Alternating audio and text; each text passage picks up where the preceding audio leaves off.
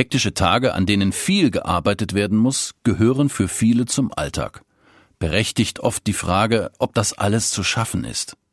Jesus sagt, Macht euch keine Sorgen, euer himmlischer Vater weiß, was ihr braucht. Das klingt erstmal gut, doch es ist genau das Gegenteil dessen, was wir sonst hören und lernen. Normalerweise heißt es Vorsorge treffen, kümmere dich um deine Altersversorgung, um deine Krankenversicherung, um deine Kinder, um deine Enkel, um deine Sicherheit.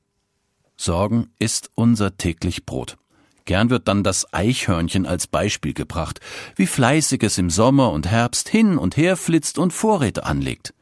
Dann im Winter flitzt es abermals los, um wieder alles neu zu suchen. Es hortet Vorräte an, aber das ist nur oberflächlich gesehen schlau.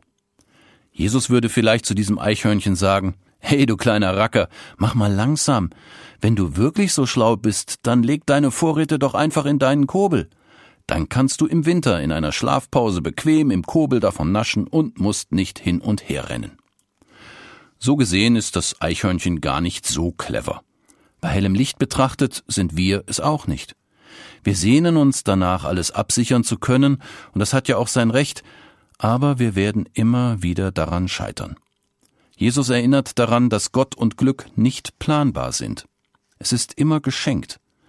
So wie wir unser Leben nicht immer gestalten können, wie wir wollen, so können wir es im letzten auch nicht erhalten. Es liegt nun mal in Gottes Hand, wie lange wir leben. Es liegt allerdings in unserer Hand, ob wir unser Leben mit Sorgen und hin und her flitzen verschwenden.